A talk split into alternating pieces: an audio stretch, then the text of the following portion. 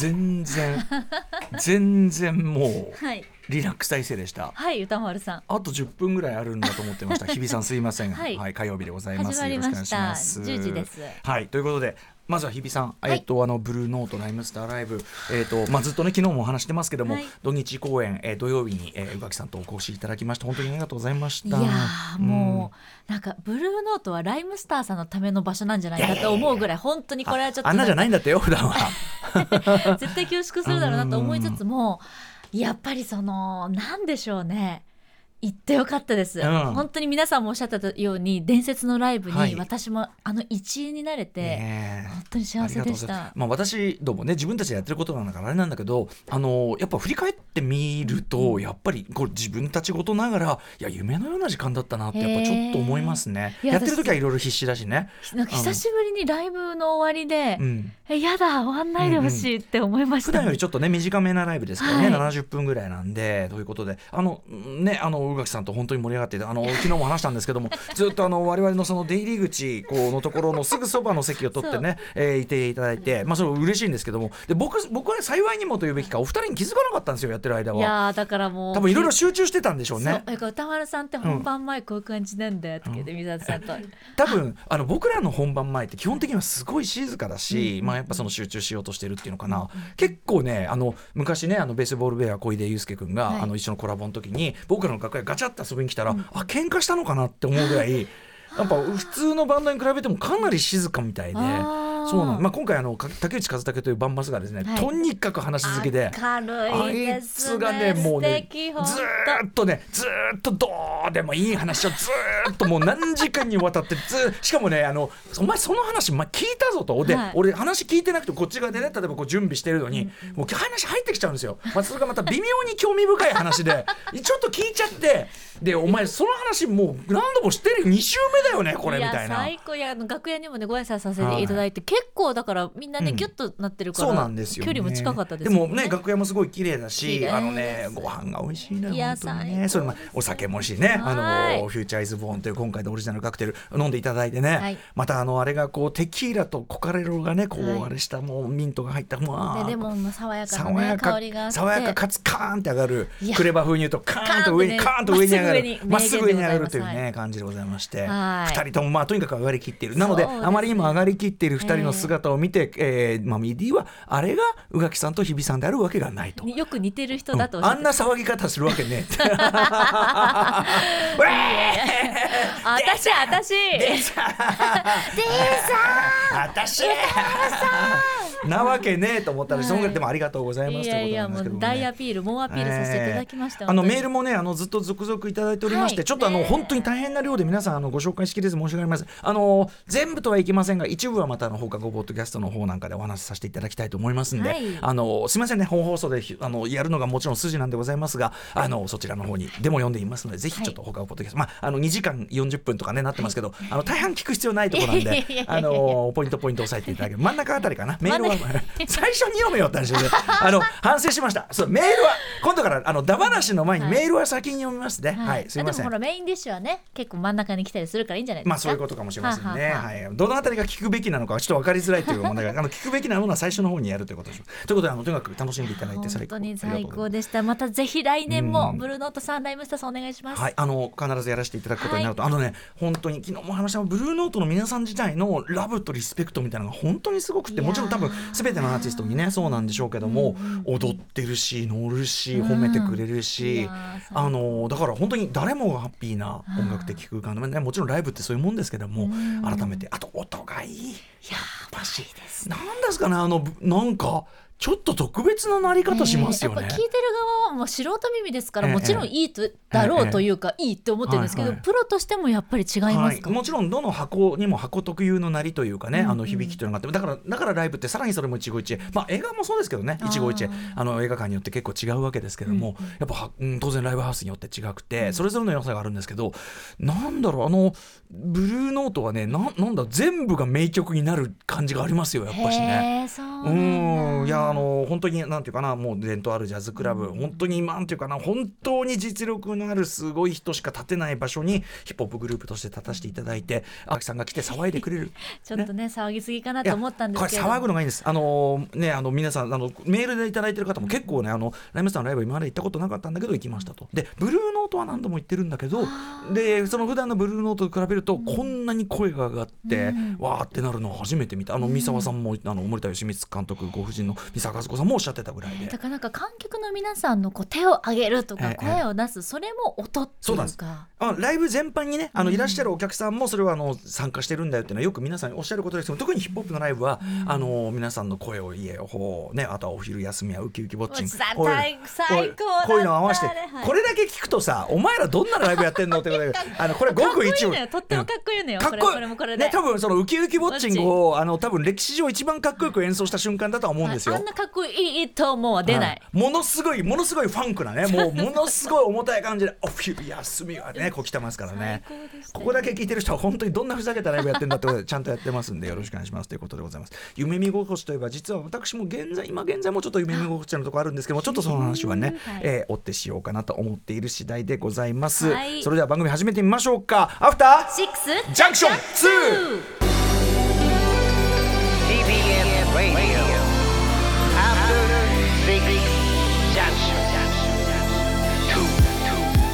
さみんな騒ぎな今夜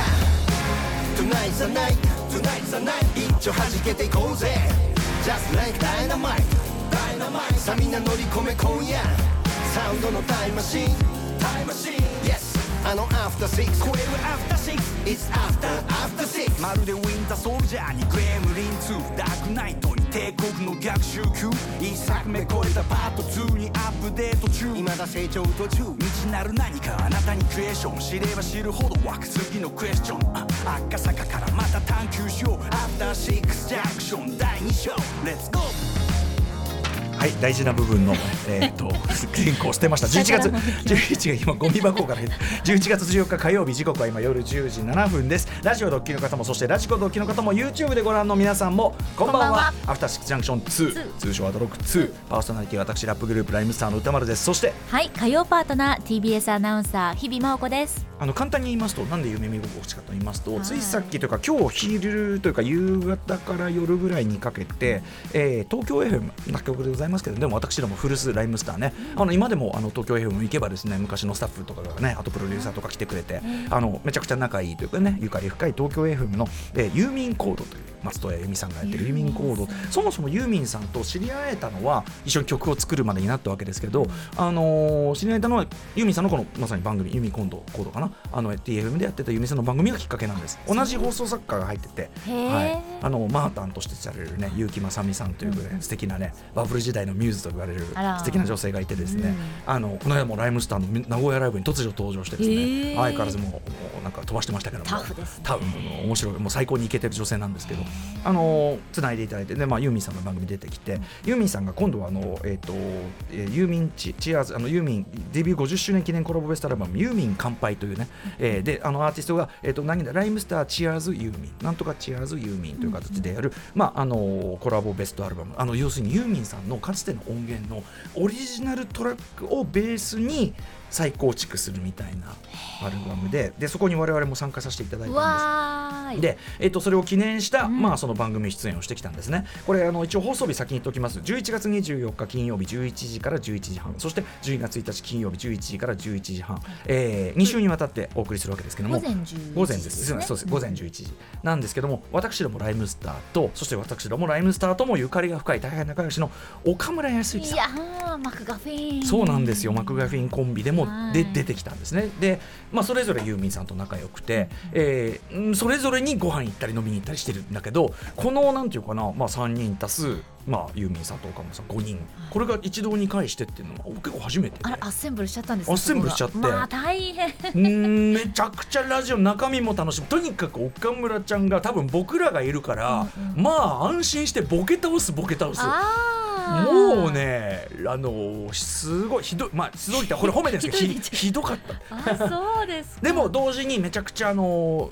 興味深い話も聞けたし、あと、まあ、岡村さん側の僕らがやったのはサタデーナイトゾンビズ曲なんだけどサタデーナイトゾンビズという1987年リリースの曲あのひょうきん族のエンディングテーマなんですけどもあのそもそもユーミンさんとライブで一緒にやったという曲なんだけども、えー岡村さん側の曲もね、まあ、ちょっとこれあんまり情報解禁もいろいろあるんでちょっとあんまり言わないでおきますけど岡村さんの曲かっこよかった。初めてそこで聞いたの昨日の。かっこよみたいな。さすがですね。天才ですね本当に。すごいやすごいねやっぱあんたみたいな感じで。あのこんだけ音楽がかっこいいから許されてんだ この全てのこひどすぎるボケみたいなすべての隙が、うん。みたい。でもちゃんと音楽の話もしてみたいな。でさらにあの収録終わった後にユーミンさんのお誘いでこんな機会めったにないからっつんであの、まあ、5人プラスちょっとスタッフでお食事行ってきたんですついさっきこれがし何食べ何なんかすごいなんかキラキラしたなんかすごいのあえて場所は比しますが、はい。あえて場所は比しますが都内某所のあのキャンティじゃないですよ。キャンティじゃない、えー、とでもユーミンさんが昔からその行ってたような場所のものとか今新たにお店になってでもちゃんとその昔あったお店のあれも継いでて昔の看板とかもちゃんと取ってあったりして。へでユーミンさんの、まあ、ゆかりの場所ですだからある意味ユーミンさんの歌の舞台と特に「サタデーナイトゾンビーズ」って曲なんかはあの東京の夜遊びを歌った歌なんでまさにその舞台となったようなそのところの隠れ家的なねこんなところに店あるんですでそこでお話でまた、まあ、完全にプライベート空間になりますからまあここでさらに岡村さんは飛ばすそれに対してユーミンさんの回答ももうなんていうかもう切れ味鋭し、うん、でユーミンさんしかも明日ライブなんですよ。えー。国立競技場だからあのお酒はねあの召し上がっていませんでしたけど、ええノンアルコールでちゃんとやってあのすごいあの今こうやってあの運動はこうやってやってるみたいな話も伺いました。明日お忙しい中でも時間取っていただいてあの僕はちょっと途中抜けしてねラジオがあるんでなんつってきましたけども、なんかもう残ってくださいって言いたくなっちゃうぐらい。ダメですダメです。もうあのこれ以上いくとちょっともうあの岡村ちゃんの毒牙にかかってしまいますんでね。毒毒牙にかかってしまいますんで。あのということで非常に夢見心地わという。なんかすごい東京の憧れのすべてがなんか揃ってる。これでも日比さん僕もそうなんですよ。だからそうなんですか？その要はあのまあ、もちろん僕は東京生まれ東京育ちだけどでもさその由美さんも八王子の出身で、うん。由美さんご自身も私は八王子の呉服屋の娘だから、ん。東京の都会の輝くキラキラみたいなものを憧れとして表現できるんだとおっしゃってて。うなんでやっぱりそのだからおそらくはユーミンさんにとってもあるいはそのユーミンさんが憧れたその、まあ、当時の洋楽ですよね。ユーミンさんは誰よりもアメリカの最新音楽に詳しい少女としてシーンにさっそうと登場した方ですからだから本当最先端情報最先端なアンテナ張ってる人です今でもそうですけどね、うん。なので、あのーというそのなんていうかな僕にとってもあの憧れていた世界の憧れていた人たちと、まあ、ある意味肩を並べなぜななんならその憧れていた作品のサタナイト・ゾンビーズ」っていう曲なんかは「ひょうきん族のエンドテーマで、えーまさにそのこれから夜遊びに遊びに行こうというウキウキ、えーでもそれがちょっとこうサタナイト・ゾンビーズってちょっとホラー風味ハハロウィン風味でちょっとだけこう皮肉というかねちょっとだけこうダークな味付けがしてあって、まあ、僕の一番大好物。しかもねあの曲の特徴はめちゃくちゃ BPM 落としめなんですよ。はあすごい落としめのちょっとファンクなテイストがあってそれが当時の、まあ、いわゆるナイトクラビングクラブ遊びを始めたような僕の、まあ、ヒップホップも好きでしたし、っていう感覚にピッとドンピシャ。だからメインストリームにいながらそのアンダーグラウンドだったりサブカルチャー的だったりする感覚みたいなのをもう最先端で曲に落とし込んでそれをひょうきん族のエンディング。でそれを聞いて土曜の夜遊びに行く。この感じ。だからそのあの世界の中にいつの間にかこうあの中にいる自分がみたいな感じがしてすとっても本当にふわふわした気持うち。わーなんかお裾分けでもちょっと鳥肌立ちとますよ。と同時にもう僕岡村ちゃんももちろん大ファンなんですよ、うん。今となっては大変存在なツッコミを入れているけども。それは本人が望んでいるからであって。あのーものすごいこうなんなん？じ。ででも岡村さんもやっぱユーミンさんとの共演とこういうふうにやってるのはやっぱり夢のようだし未来英語を誇りですっていうようなことをおっしゃってて。というようなね。でもユーミンさん自身もすごくこうまあなんていうかな我々とこう全然世代は違うけど、うん。音楽の話したり文化の話したり人の悪口言ったり、うん。ええもうめちゃくちゃなんかまたまたぜひという感じの回でした、おでんの話をしたかったんですがこれはまた後にしましょうか。お電話もいつでもできますんで。ということで時間ちょっと来ちゃったんで本日のメニュー紹介いってみましょう、はい。すいません私の話がいねやー嬉しいなんか。さてさてということでこの後特集コーナーメニュー紹介です、えー特集コーナー「ビヨンドザカルチャーは TBS の短編映像アワードデジコン6が今年もやっぱり面白かったなので見どころをパパッと紹介していこう特集。with アニメーション作家伊藤雄一さんと先生をお招きしております。ということであの日比さんもね、はい。大きく関わってきた、まあ、デジコン6まあ本当にすごい才能を。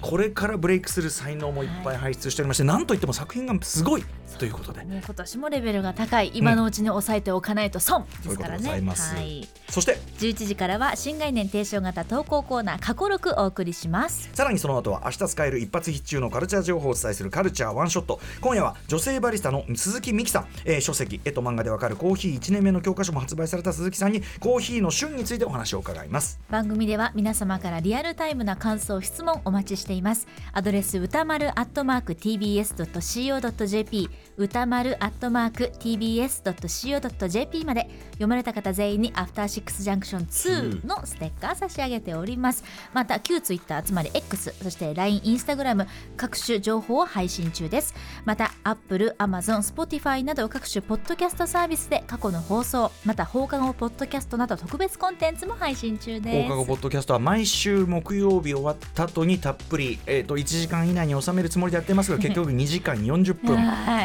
あのー必要だなと思う部分止めるも止めないあなたの自由意志なんで。そうです。はい。えー YouTube であと公式チャンネルも今生配信映像も見れます。音も聞こえますよ。あの音楽だけはちょっと聞こえませんけどね、はい。えーということでぜひチャンネル登録高評高評価よろしくお願いいたします。お願いします。それではアフターシックスジャンクション2いってみよう